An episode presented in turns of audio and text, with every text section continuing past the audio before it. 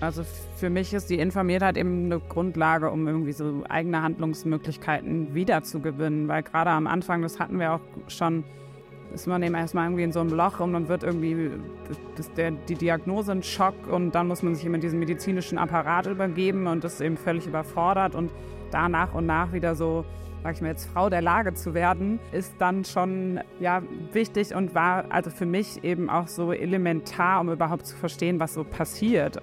Die Wunschvorstellung wäre natürlich, dass das extrem individuell ist, weil es so individuell wie der Krebs und das Stadium und die Behandlung und wie man es verträgt, sagen wir mal, aus medizinischer Sicht ist, so individuell ist ja auch die Rahmensituation, in der man sich befindet als Patient.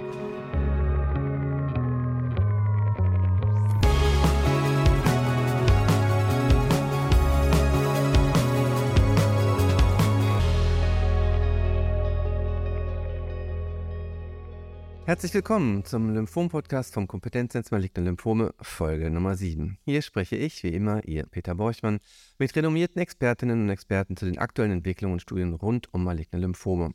Heute haben wir ein ganz besonderes Thema, nämlich das Thema Informiertheit.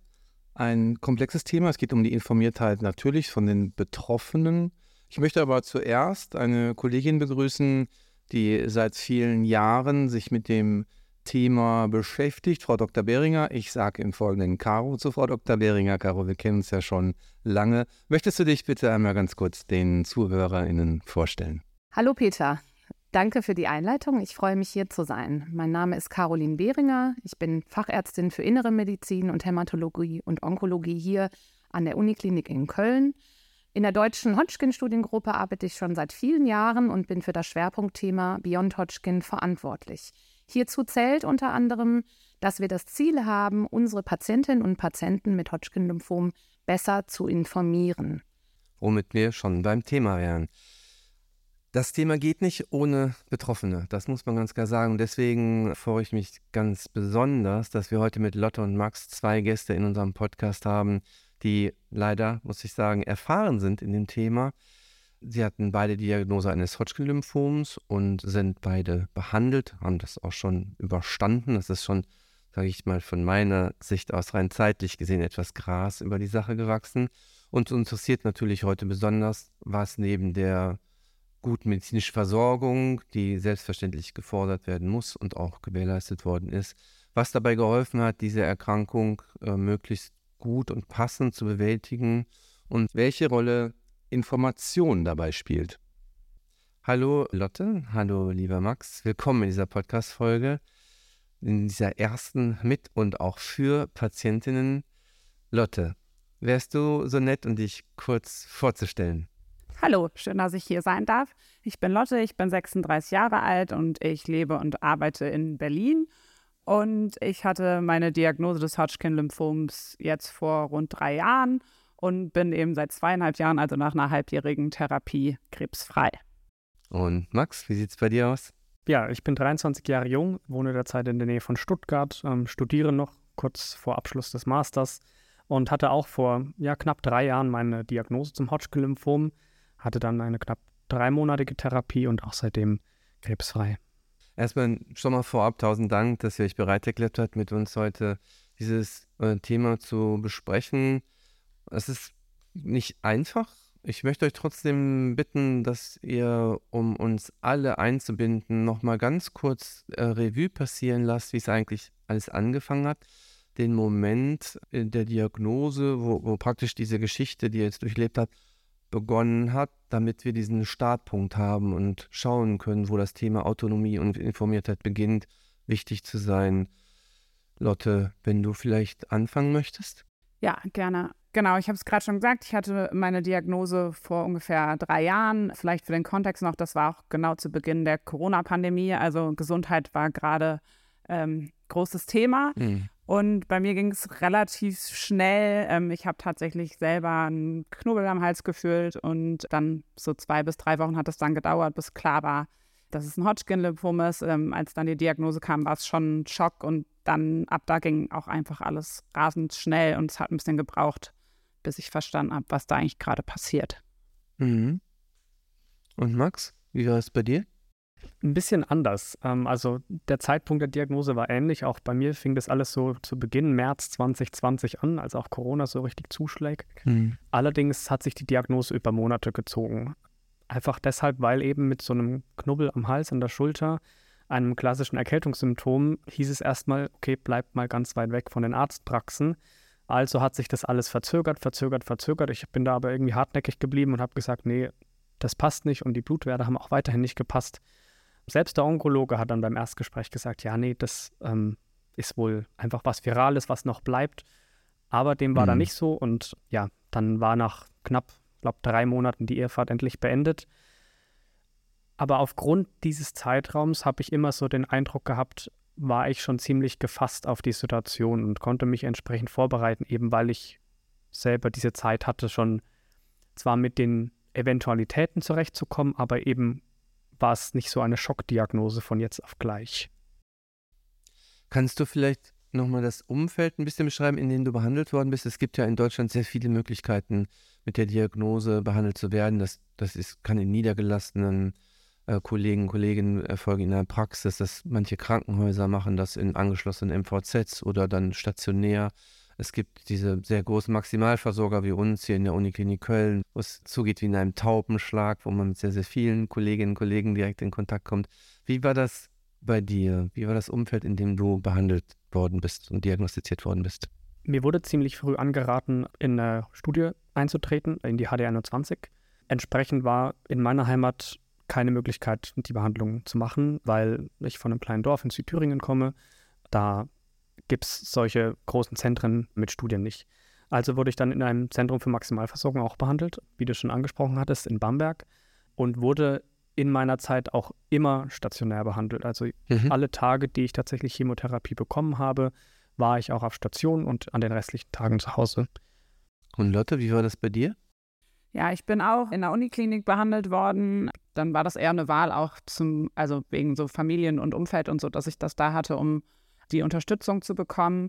Und ich bin aber anders als Max ambulant behandelt worden. Also ich habe meine Chemotherapie dann im Zentrum da bekommen und durfte dann eben nach den jeweiligen Tagen immer wieder nach Hause und ähm, bin dann am nächsten Tag quasi wiedergekommen und mhm. ähm, war durch, dadurch relativ wenig direkt im Krankenhaus. Also ist dann ein anderer Prozess und der Apparat, den du angesprochen hast, war auch für mich da. Und ich glaube, das ist auch ein, gerade am Anfang als Patientin auch eine der Herausforderungen, sich darin erstmal zu bewegen und ähm, die ganzen verschiedenen Menschen kennenzulernen.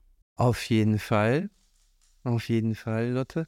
Das ist die eine Seite. Jetzt aus, aus der medizinischen Seite, von der medizinischen Sicht würde ich sagen, ihr wart beide an onkologischen Zentren und in den onkologischen Zentren sind wir eigentlich, also so gut es geht und unseren Ansprüchen erfüllend, sage ich mal, ausgestattet, um auch nicht nur Chemotherapie zu verabreichen, sondern auch Informationen für die Patientinnen, Patienten, für die Angehörigen, für das Drumherum, nicht nur für die Krankheit, sondern auch, was damit zusammenhängt, Sozialberatung, psychoonkologische Betreuung und sowas, das alles zur Verfügung zu stellen. Also für die Zuhörerinnen und Zuhörer von unserem Podcast, eigentlich seid ihr beide in einem Umfeld behandelt mit optimalen Bedingungen, ne, wenn es um das Thema Informiertheit geht. Und Informiertheit hat ja auf jeden Fall auch was damit zu tun, ihr seid beide jung, dass man ein gewisses Maß an Autonomie zurückgewinnen kann in einer Situation, in der man nun mal primär ausgeliefert ist. Wenn man hat eine Krebsdiagnose, man kann die nicht selber behandeln und man muss sich in die Hände von anderen begeben. Da sage ich mal, da ist der Autonomieverlust natürlich vollständig und äh, schnell. Auf der einen Seite, auf der anderen Seite gibt es natürlich auch einen Wunsch und Bedarf, nicht immer gleich groß ausgeprägt, aber es kann ihn auf jeden Fall geben, ein bisschen wieder das Heft des Handelns selbst in die Hand zu bekommen.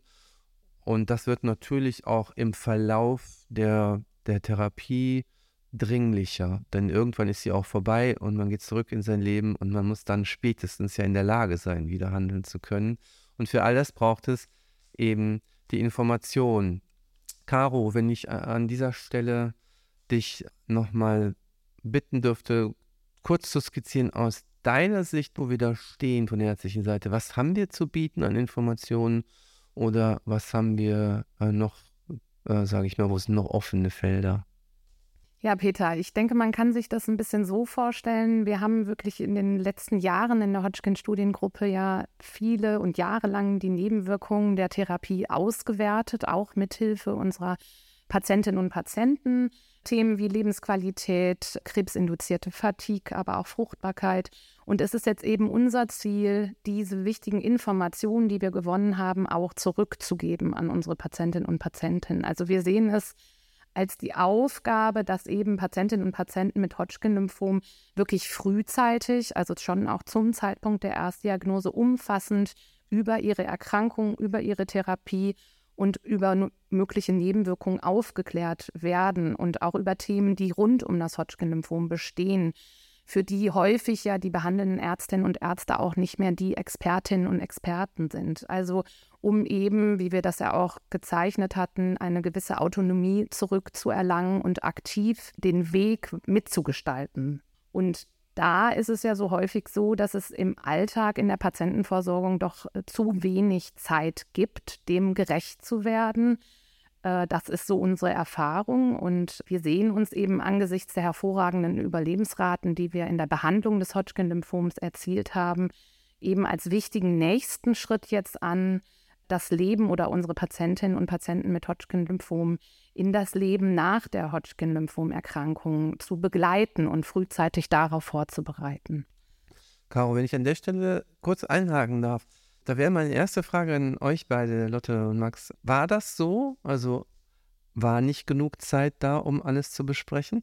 Oder war vielleicht auch von eurer Seite eine Gewichtung da? Also, dass man sagt, naja gut, jetzt sehe ich mein, meine Ärztin, meinen Arzt, jetzt spreche ich mal die und die Sachen an. Aber die anderen Sachen, die gehen mir vielleicht durch den Kopf, aber ich spreche die nicht an, denn ich sehe ja schon, äh, der, der hat ja gar keine Zeit. Das kann ja auch sein, ne? dass man das gar nicht ausgetestet hat. Wie habt ihr das erlebt, Lotte? Schon so ähnlich im Prinzip. Ich kann aus meiner Erfahrung auf jeden Fall sagen, dass ich in Ärztinnengesprächen nicht alles angesprochen habe. Also ich habe den Zeitdruck auch da dann als Patientin immer erlebt. Der Zeitdruck ist das eine, das andere sind aber auch einfach persönliche Sachen und auch eine eigene Überforderung. Also ich hätte mir manchmal einfach so ein gerne so einen Fragebogen oder Leitfaden oder sowas gewünscht, auch für mich als Patientin, um zu wissen, okay, was frage ich jetzt, was ist wirklich wichtig, weil das gerade am Anfang sehr schwierig ist. Und Max, aus deiner Erinnerung? Es ist immer unterschiedlich gewesen, je nachdem, über welchen Zeitpunkt wir jetzt sprechen. Also ich glaube, gerade zu Beginn der Diagnostikphase war ich schon sehr informationsgierig. Aber einfach, weil da auch diese großen Eventualitäten noch im Raum standen. Was ist es denn überhaupt? Als die Diagnose dann wirklich kam, habe ich schon auch so ein paar Fragen gestellt, die mir dann so spontan kamen, aber so 100% vorbereitet war ich dann irgendwie dann doch nicht.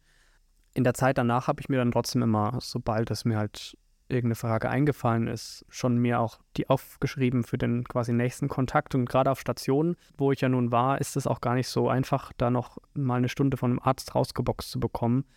Deswegen habe ich dann die Zeit, glaube ich, schon ziemlich effizient genutzt, habe aber, glaube ich, auch immer alles angesprochen, was ich ansprechen wollte. Also ich habe da jetzt irgendwie nicht hinterm Berg gehalten und irgendwas vorenthalten oder eine Frage nicht gestellt, weil ich gedacht habe, okay, die haben noch andere Patienten Klingt ein bisschen egoistisch, aber ich meine, in dem Moment ist man in einer, ja, so einer Akutsituation, wo, wo das, glaube ich, auch vertretbar ist. Unbedingt. Hattest du den, den, Eindruck, dass die Expertise für alle Fragen, die du hattest, auch vorhanden war? Oder gab es einen Informationsbedarf, der jetzt ärztlicherseits gar nicht abgedeckt werden konnte, weil man sagen musste, okay, das ist nicht das Thema von meinem Arzt, dann brauche ich eigentlich jemand anderen? Ich glaube, ich konnte schon immer gut unterscheiden, was, was auch zumutbar ist an Fragen. Also wenn es dann sagen wir, um den nächsten Schritt, wenn wir schon in Richtung Reha oder so denken, da habe mhm. ich dann meinen Arzt eher weniger konsultiert, weil ich natürlich wusste, die können mit einer Masse an Reha-Kliniken in Deutschland oder zwar sehr wenigen für junge Erwachsene natürlich nicht die Informationen bereitstellen, wie es der soziale Dienst der Klinik dann kann. Also ich glaube, ich konnte da schon differenzieren und äh, habe dann entsprechend auch die Fragen korrekt gestellt. Aber zu den Fragen, die ich hatte, hatte ich immer das Gefühl, dass da die Kompetenz da war mit Ausnahme vielleicht direkt so nach der Diagnose, weil da meine Informationsgier, gesagt, zu groß war und ich natürlich wissen wollte, wie geht es jetzt weiter, wie ist die Behandlung, wie lange muss, ich, muss ich da auch, sag ich mal, zeitlich einplanen. So blöd es jetzt klingt, aber ich meine, ich war im Studium. Ich musste natürlich in irgendwie Semestern denken und nicht, okay, komme ich heute nicht, komme ich morgen. Deswegen war da schon ein anderer Anspruch für mich. Und da konnte man mir natürlich noch nicht so viel sagen, weil die, die ganze Stadieneinteilung noch so einfach noch nicht erfolgt ist, dass man das mit äh, hundertprozentiger Sicherheit sagen konnte. Ich finde das ganz schön, Max, wie du auch geschildert hast, wie die Informationen oder wann du die Informationen haben wolltest, vor allem am Anfang, als du mit der Diagnose eben konfrontiert warst. Wir denken ja auch häufig, auf viele Themen muss man aber auch erst aktiv hingewiesen werden. Zum Beispiel jetzt einmal Thema Fruchtbarkeit. Also viele Fragen kann man natürlich auch gar nicht stellen, wenn man gar nicht darüber weiß, dass das ein Problem sein könnte. Ich weiß nicht, Lotte, wie sieht denn das mit der Informiertheit? Warum ist sie aus deiner Sicht denn auch so wichtig, auch im Hinblick auf Themen, die man vielleicht am Anfang gar nicht wusste oder ein bisschen schon, was eben auch angesprochen wurde. Also für mich ist die Informiertheit eben eine ist oder auch war eine Grundlage, um irgendwie so eigene Handlungsmöglichkeiten wiederzugewinnen. Weil gerade am Anfang, das hatten wir auch schon, ist man eben erstmal irgendwie in so einem Loch und dann wird irgendwie das, das, der, die Diagnose ein Schock und dann muss man sich eben diesen medizinischen Apparat übergeben und das eben völlig überfordert und da nach und nach wieder so sag ich mal jetzt, Frau der Lage zu werden, ist dann schon ja wichtig und war also für mich eben auch so elementar, um überhaupt zu verstehen, was so passiert. Also und dann eben auch die Informationen zu behaben, um diese Erkrankung zu verstehen, weil am Anfang war es eben ja auch so ein bisschen so, dass ich gefühlt nicht krank war. Und dann so die Informationen zu bekommen, um das zu realisieren, dass da wirklich gerade im Körper was wächst, war dann schon wichtig und ist ähm, bis heute eigentlich auch, auch bei Nachsorgesachen und so noch immer so ein bisschen der Raum oder die Grundlage dafür.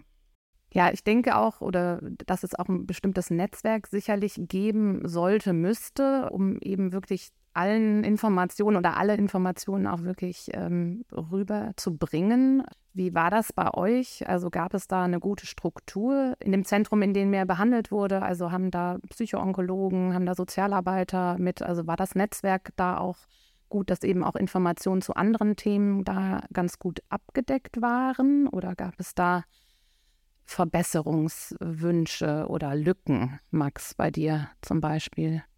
Also rein von der Infrastruktur war natürlich alles da. Wie gesagt, Zentrum der Maximalversorgung, da ist alles da. Psychoonkologie, sozialer Dienst, Pflege, Fachpflege und äh, die Ärzte natürlich auch. Allerdings, ich war fünf Tage pro Zyklus im Krankenhaus übers Wochenende. Das heißt, effektiv hatte ich eigentlich zwei Tage, mit denen ich tatsächlich Ansprechpartner hatten, weil dann hatten die halt Wochenende.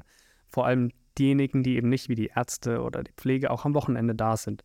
Deswegen war sowas immer schwierig. Ich kann mich noch ganz gut an so eine Situation äh, erinnern, jetzt rückblickend schon ein bisschen skurril, wie dann ganz zu Beginn der Therapie dann auch mal die onkologische Fachpflege aufs Zimmer kam und mit so einem Stapel Bücher in der Hand und mich da quasi auch nochmal mit Informationen auch überschütten konnte von allen möglichen blauen Heften der Krebshilfe über meine eigene Erkrankung und allgemein noch, was es da noch so gab, Komplementärmedizin, Nebenwirkungen noch so ein paar Flyer von hier und dort. Also da hat man sich, glaube ich, schon bemüht, aber ob das der richtige Weg war, zumal ich dann in meinen Augen auch schon in einer Situation war, wo ich eigentlich auch schon fast alles hatte.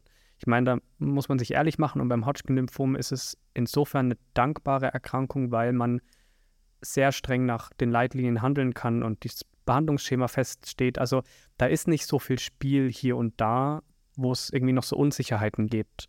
Deswegen ja, war das so ein bisschen eine ganz skurrile Situation, dass da noch ja, Informationen eigentlich auf mich eingeprasselt sind, die ich aber auch schon hatte. Hast du es ganz schön geschildert. Noch mehr Textinformationen, noch mehr Stapel an Ratgebern.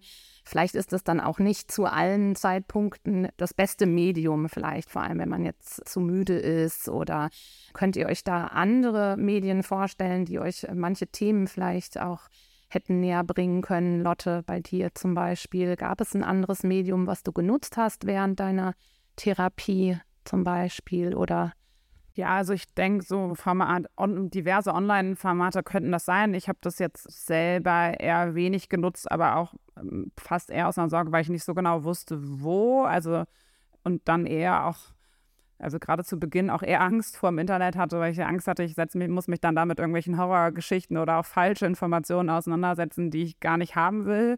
Und äh, ich glaube, so im Nachhinein jetzt, wenn ich denken würde, so eine Plattform oder eben irgendwie eine Webseite oder so, man dann so die im Prinzip wie die Hefte in der Form, nur eben online, und dann vielleicht mit verschiedenen Formaten, könnte ich mir schon gut vorstellen, weil das dann so abgesichert ist, weil ich irgendwie, ich hatte so das Bedürfnis, ich brauche Informationen, denen ich vertrauen kann. Und ich meine, das ist dann eben schon was, was jetzt Ärztinnen und so dann auch geben konnte. Und ich glaube, das muss man dann haben und auch ein bisschen so die Überforderung, Informationen raussuchen zu müssen, die hatte ich auch. Und dann, wenn man dann so ein Medium hätte, so ein Ziel, wo man gucken kann.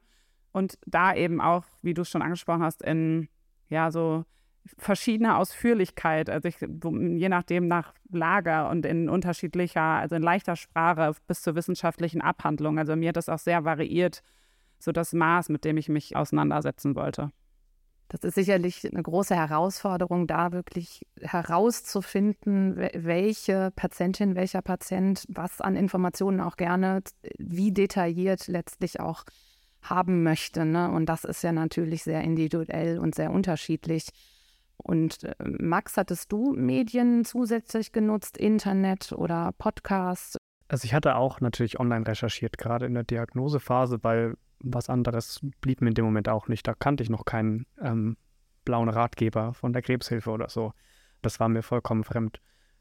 Entsprechend, klar, habe ich schon auch versucht, für mich persönlich rauszufiltern, okay, ist es auch irgendwo eine verlässliche Quelle, die ich da, die ich da vor mir habe. Ähm, also war da sicher auf schon gängigen Seiten unterwegs. Aber dennoch konnte ich das ja auch nie filtern. Ähm, also erst sowohl wegen der Verlässlichkeit, aber auch, was denn jetzt wirklich auf mich zutrifft. Also ich, ich wurde da natürlich auch mit allen Eventualitäten damals konfrontiert, aber es war halt nicht so auf mich zugeschnitten. Also die Wunschvorstellung wäre natürlich, dass das extrem individuell ist, weil so individuell wie der Krebs und das Stadium und die Behandlung und wie man es verträgt, sagen wir mal, aus medizinischer Sicht ist, so individuell ist ja auch die Rahmensituation, in der man sich befindet als Patient.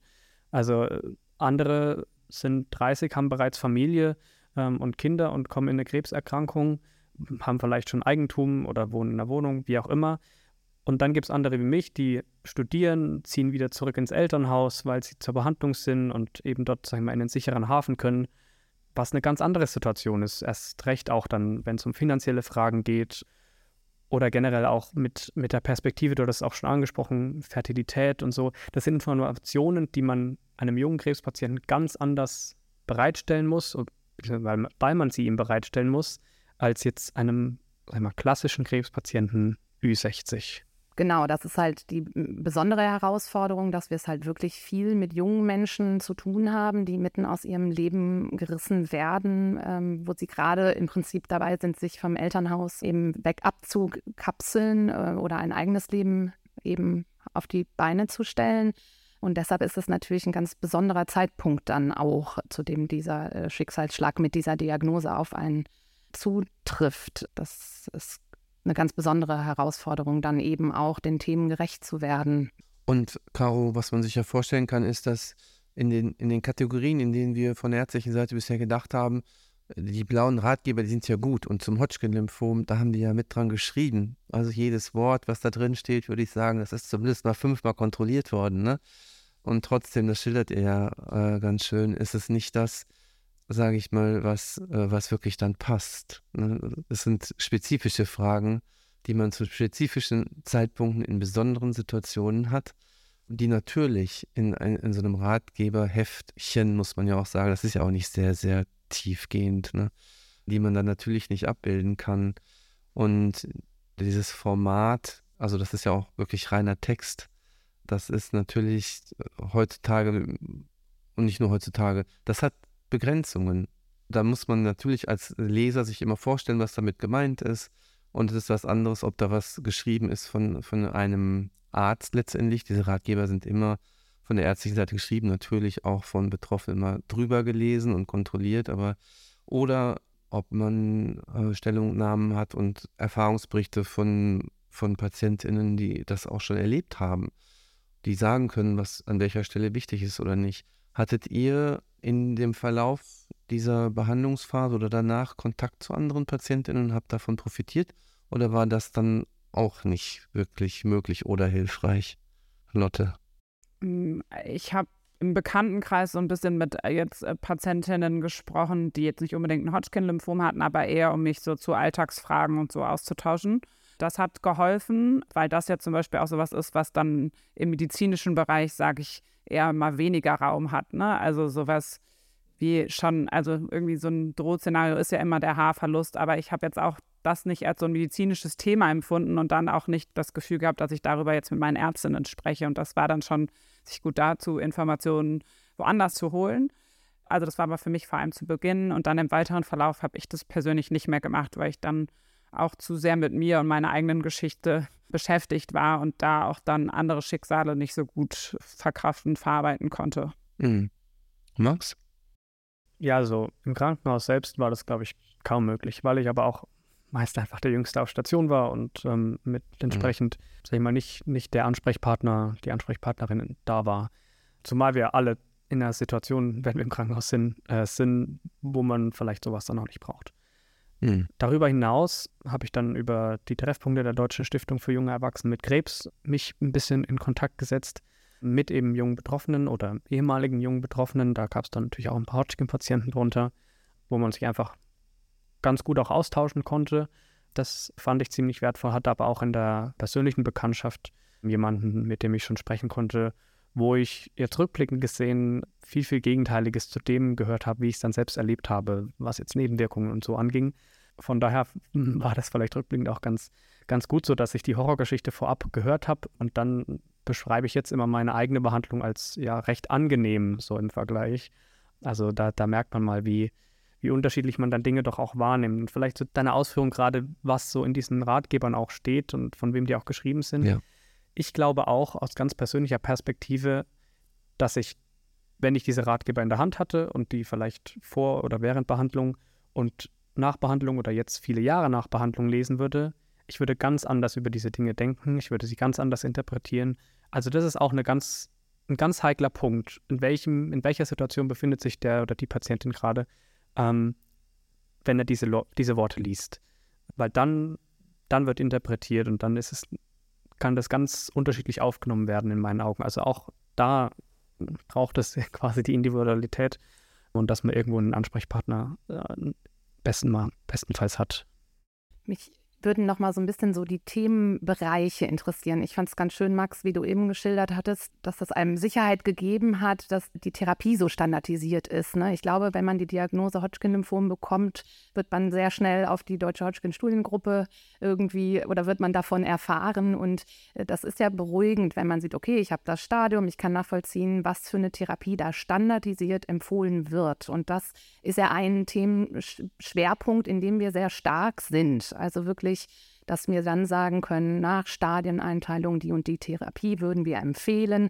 Und mit den und den Heilungschancen haben wir in der und der Studie da die Publikation oder kann man nachgucken. Ne? Und es gibt aber natürlich auch viele andere Themenbereiche. Da würde mich einfach mal interessieren, gibt es einen ein Thema, bei dem ihr beide sagen würdet, das habe ich wirklich erst im Nachhinein erfahren oder da hätte ich wirklich lieber gerne vorher etwas zugewusst, so jetzt im Nachhinein? Bei dir, Lotte? Mhm. Nee, ich glaube, es gibt jetzt kein Thema, wo ich so gesagt habe, da wusste ich vorher gar nichts von, aber es gibt eben die Themen, die weniger Raum hatten und das eben eigentlich durchgängig. So ein bisschen wie du es auch angesprochen hast, ich habe immer so das Gefühl, der medizinische Teil oder so, auch das Elementare ist relativ gut abgedeckt. Auch in den Ratgebern findet man die ganzen Informationen oder man irgendwie als Patientin lernt man auch irgendwann seine eigenen Blutbilder zu lesen und äh, zu deuten und sich so da mit auszukennen und hört dann eben diese ganzen Begriffe und weiß am Ende auch, was Aplasie und so weiter ist. Aber dann gibt es eben so dieses, das eine, so diesen Bereich der Alltagsprobleme, den ich eben auch schon kurz äh, angesprochen habe. Und das war eher so das, wo gehe ich damit hin? Ne? Also wo finde ich im Zweifel eine Kopfbedeckung, wenn mir meine Haare ausfallen oder was gibt es auch für Möglichkeiten? Und aber auch in den Gesprächen tatsächlich Mediz ja, medizinische Themen, die weniger Beachtung finden. Und das sind dann so die typischen Themen, über die man vielleicht auch weniger gerne spricht, die als privat gelten und das dann sowohl vielleicht von ärztlicher als auch Patientensicht schwieriger anzusprechen ist. Also so Themen sind zum Beispiel irgendwie sowas wie Verdauung, aber eben auch sexuelle Gesundheit und so die Folgen und so damit. Und das waren auf jeden Fall Themen, die nicht so Raum gefunden haben. Ja, ich glaube, da bin ich ganz dabei. Also der große Aspekt der Nebenwirkungen, der ja auch wieder von A bis Z reichen kann und der auch unterschiedlich ausgeprägt ist, ist, hatte ich immer das Gefühl, viel auch aus Erfahrung von anderen Patienten, weil ich selber ziemlich glücklich dadurch gekommen bin mit ähm, sehr starken Nebenwirkungen.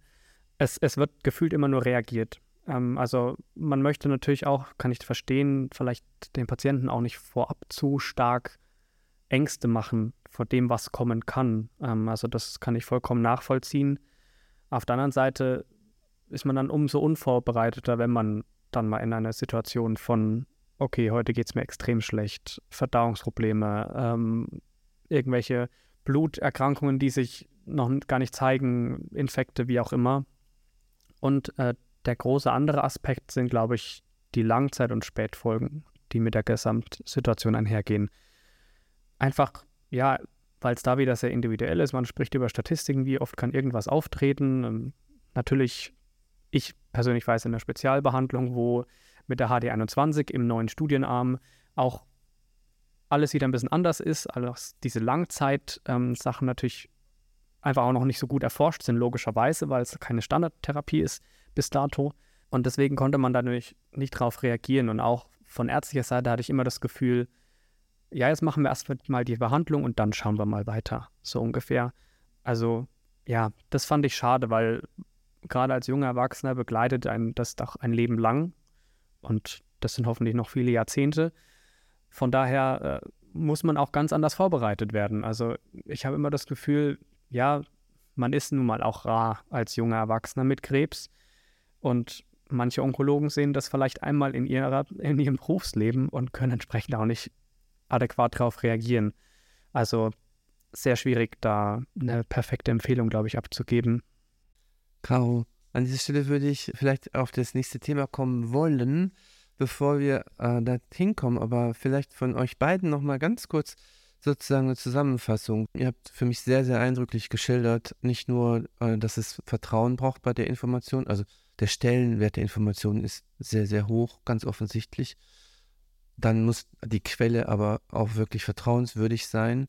Und dann betrifft es sehr individuell unterschiedlich sehr, sehr viele Aspekte, ähm, die nicht nur akut sind, sondern auch in die Zukunft weisen und die an verschiedenen Zeitpunkten aufkommen in dieser Karriere, die man da durchmacht, die, wie du es schön geschildert hast, auch verschieden wahrgenommen werden, zu unterschiedlichen Zeitpunkten. Also das ist wirklich schwierig. Und ich glaube, niemand von uns erwartet von einem blauen Ratgeber oder von einem Arzt, der einen behandelt, dass er das alles erledigt ne, und schaffen kann. Wenn ihr von eurer Sicht aus sagen würdet, wenn, wünscht dir was, wir haben ein Wünscht dir was, wie könnte das aussehen? Was wäre das? Thema Informiertheit bei der dieser Diagnose und Therapie und dem Leben. Ich versuche da mal so ein bisschen verschiedene Aspekte reinzubringen, die mir mhm. immer so über den Weg gefahren sind und die ich ganz sinnvoll fände. Also grundsätzlich die Informationen, du hattest es schon gesagt, die wir haben, sind gut. Punkt. Und die sind auch verständlich so oder verständlich dargelegt in meinen Augen. Aber es gibt natürlich viele Sachen, die man on top machen kann. Ich glaube, es braucht vor allem aus ärztlicher Sicht auch so ein bisschen eine ja, Sozialanamnese, mag ich es jetzt mal nennen, dass man kennenlernt, in welcher Situation befindet sich der Patient gerade. Also ich möchte wegkommen von dem, der Patient hat diese Krankheit, das Stadium, diese Behandlung und das war es dann jetzt auch von meiner ärztlichen Perspektive, sondern ich möchte wissen, in welchem Setting er sich befindet, weil umso unterschiedlicher werden auch Nebenwirkungen abgefangen, umso unterschiedlicher werden gerade auch psychische Thematiken abgefangen, jemand, der in einer sicheren Familiensituation ist, für den das ist ganz was anderes als jemand, der äh, alleine wohnt, vielleicht niemanden um sich rum hat, in, das alles in der Pandemie erlebt. Also da sind so viele Faktoren, die man, glaube ich, wissen muss als, als Arzt, als, als Ärztin, äh, um auch gut individuell drauf zu reagieren. Und was, glaube ich, natürlich sehr hilfreich ist, dass man einfach mal jetzt frei gedacht eine Art Online-Plattform hat, wo man auch so möglichst alle Informationen sammelt und wo man möglicher Weise auch sehr gut filtern kann, nachdem, hey, in welcher Situation befinde ich mich auch, dass quasi ich selbst auch meine Parameter, Altersstruktur, Berufsstatus so ungefähr eingeben kann, um einfach verschiedene Thematiken abzudecken. Soziale Sicherungssysteme sind für einen Student andere als für einen Arbeitnehmer. Fertilität ist für einen 20-Jährigen was anderes als für eine 60-Jährige. Solche Dinge einfach mal einzeln abzufragen, um dann die Themen so ein bisschen maßgeschneidert dazu zu lassen was, was ich extrem hilfreich finde. Ich habe es selber leider nicht gemacht, Aber ich glaube, ich, ich finde diesen Aspekt sehr gut, wenn man sich auch von ärztlicher Seite zulässt, dass man vielleicht so Arzt-Patientengespräche auch einfach mal aufnimmt oder aufnehmen lässt. Natürlich unter der Voraussetzung, klar, dass jetzt hier niemand angeklagt wird oder so ähm, und dass auch alles unter einer gewissen Vertraulichkeit äh, passiert. Aber um, sage ich mal, diese, diesen Schock, gerade bei Diagnosestellung oder dieses, okay, ich bin jetzt gerade in einer Sondersituation, ich kann jetzt nicht an alles denken, auch dem Patient einfach abnehmen kann. Der Patient kann sich nochmal im Nachhinein das alles anhören, kann sich quasi Folgefragen nochmal notieren, einfach um dieses Gespräch nochmal mitzuerleben. Einfach weil nicht immer eine zweite Person noch mit dabei sein kann. Man kann sich die Gespräche vielleicht nochmal zu Hause mit Angehörigen anhören, um auch denen ihre, sag ich mal, Interpretation abzugreifen. Ähm, und ich glaube, so würde man einfach auch die, die reine Kommunikation zwischen Behandler und Patient viel, viel ähm, effizienter gestalten, weil dann der Interpretationsspielraum viel, viel kleiner wird. Lotte? Ja, Max hat jetzt schon viel gesagt. Vielleicht ähm, noch so einen Punkt so aus persönlicher Sicht. Also ich fand so die Informiertheit während der Diagnose und dann auch während der Behandlung eigentlich relativ gut. Für mich ist, glaube ich, gerade so in der Nachsorge noch ähm, ist das ausbaufähig. Also ich finde, da hört es oft schlagartig auf, wenn man dann Krebs weiß, was ja auch erstmal ein Grund zu feiern ist. Aber danach kommen einfach oder sind bei mir einfach noch Fragen aufgekommen, wo ich dann nicht wusste, womit hin. Und manchmal ist es vielleicht auch so, oder mir ging es zumindest so, dass dann ja überhaupt auch der Raum erst dafür da ist, dass Fragen aufkommen. Und da ähm, war dann die Betreuung und so auch nicht mehr so gut. Oder finde ich auch jetzt noch heute in der Nachsage so, dass dann diese fünf Minuten, die man dann das Ärztinnengespräch hat, oft nicht ausreichen, um da die Themen ähm, anzusprechen. Das ist so dass äh, mein ganz persönlicher Wunsch oder meine ganz persönliche Erfahrung. Und allgemein würde ich, glaube ich, auch das unterstreichen, was Max nochmal gesagt hat. Das ist, ich habe mich sehr gut informiert gefühlt, aber ich hatte eben auch von meinem Background her die Ressourcen und so dazu. Und ich stelle mir vor, dass das längst nicht für alle ist und dass eben weniger von den Möglichkeiten der Patientinnen, des Patienten auszugehen, sondern dass eben für mehr Menschen auch unabhängig von ihrem sozialökonomischen Status Informationen zu, zur Verfügung zu stellen. Vielen Dank. Das war für mich wirklich nochmal beeindruckend, obwohl, ich kann das vielleicht an dieser Stelle auch den Zuhörerinnen und Zuhörern sagen, wir uns schon länger kennen mittlerweile, denn ihr beide habt euch ja auch entschlossen, uns zu unterstützen bei der Beurteilung von Studienergebnissen, bei der Entwicklung von neuen Studienprotokollen, bei der Entwicklung von dem Feld. Ihr lebt das, was gefordert wird, die Partizipation von Betroffenen, auch in dem Forschungsbereich, was, wo ich jetzt einfach die Gelegenheit nutzen möchte, mich nochmal bei euch zu bedanken. Und vor allen Dingen dafür, so geht es mir auch heute wieder, dass jedes Mal, und wir haben jetzt schon oft geredet, wenn ich euch zuhöre, ich wieder was Neues lerne. In dem Sinne, Caro, möchtest du dem noch was hinzufügen? Ich sehe es genauso wie du, Peter. Immer wieder äh, der Kontakt mit euch ist wirklich immer wieder wirklich sehr schön und wirklich äh, weiter, dass es einem die Augen öffnet und man viele Dinge so auch erst mitbekommt und richtig versteht. In dem Zusammenhang kann ich vielleicht noch hinzufügen, dass ihr auch gemeinsam mit Hukaro an, daran arbeitet, eben diese Informationsangebot zu verändern und zwar so zu verändern, dass es eben individuell abrufbar ist und zeitlich unlimitiert und nicht begrenzt auf den Kontakt mit dem System. Ganz wichtiges Projekt, das Embrace-Projekt und ich hoffe natürlich, dass es auch erfolgreich sein wird. Es startet ganz bald, also ich bin gespannt.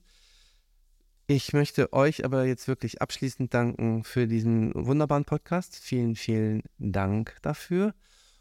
Sie, liebe Hörer, bitte ich, um, uns Feedback zu geben. Gerne an podcastlymphome.de, unsere Adresse. Oder unterstützen Sie uns mit einer Bewertung auf Spotify oder Apple. Das hilft auf jeden Fall.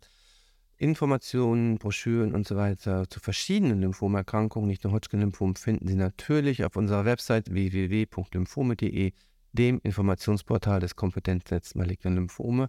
Es gibt ja Informationen und ich glaube, wir haben aber heute sehr, sehr schön äh, nochmal Revue passieren lassen, dass das zur Verfügung stellen von allgemeiner Informationen zur Erkrankung allein gut ist, aber nicht ausreichend. Und in diesem Sinne danke ich allen und wünsche einen schönen Tag. Tschüss. Danke euch. Tschüss. Danke. Tschüss.